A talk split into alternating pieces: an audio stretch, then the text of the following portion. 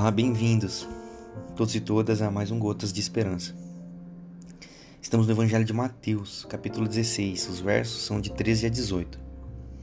Chegando Jesus à região de Cesareia de Filipe, perguntou aos seus discípulos: Quem os outros dizem que o filho do homem é?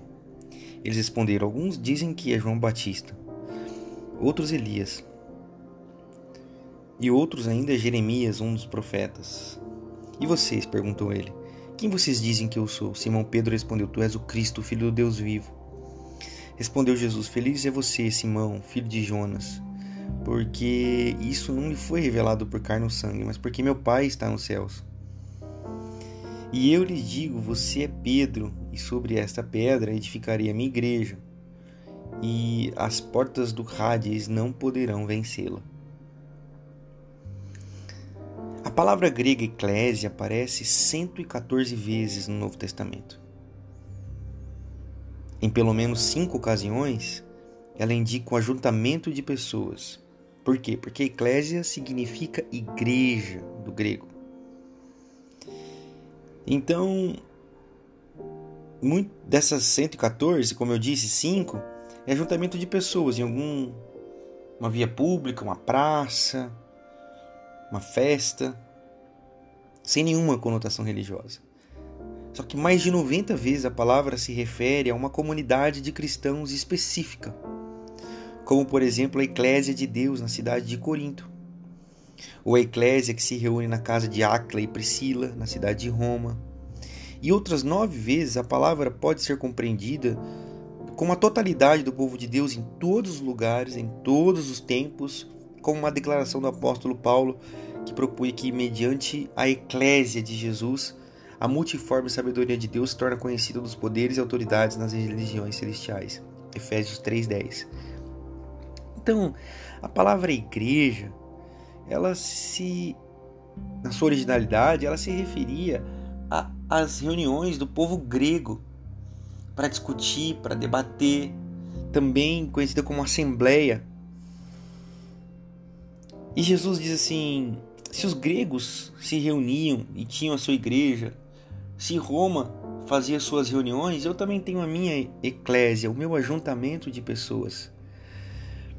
Porque foi para isso que Jesus tabernaculou, veio em carne, para nos fazer um só. Efésios capítulo 4. É, Filipenses capítulo 4.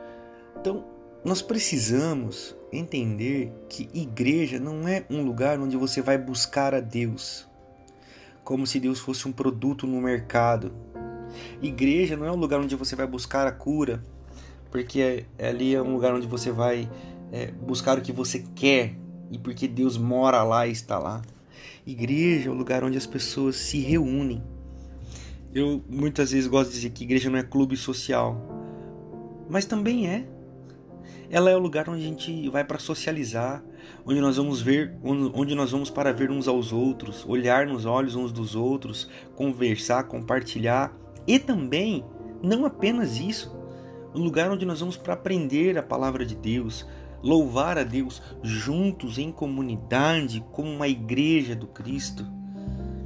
Juntos aprender a palavra de Deus, juntos ser ministrados pelo Espírito de Deus numa comunhão, num ajuntamento santo. Então, a igreja é esse lugar onde eu e você podemos estar, podemos estar, mas também podemos ser. Ela abrange essas duas realidades. Fato é que muitas pessoas não compreendem.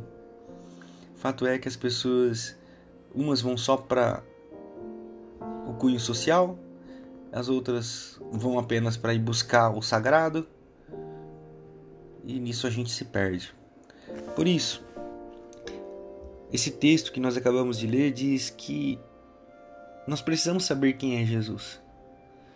Ele é o Filho do Deus vivo, o Filho que nos uniu num só corpo, num só Espírito, numa só fé e num só batismo. E o nome, o nome que ele deu para isso é minha igreja, o meu corpo meu corpo vivo.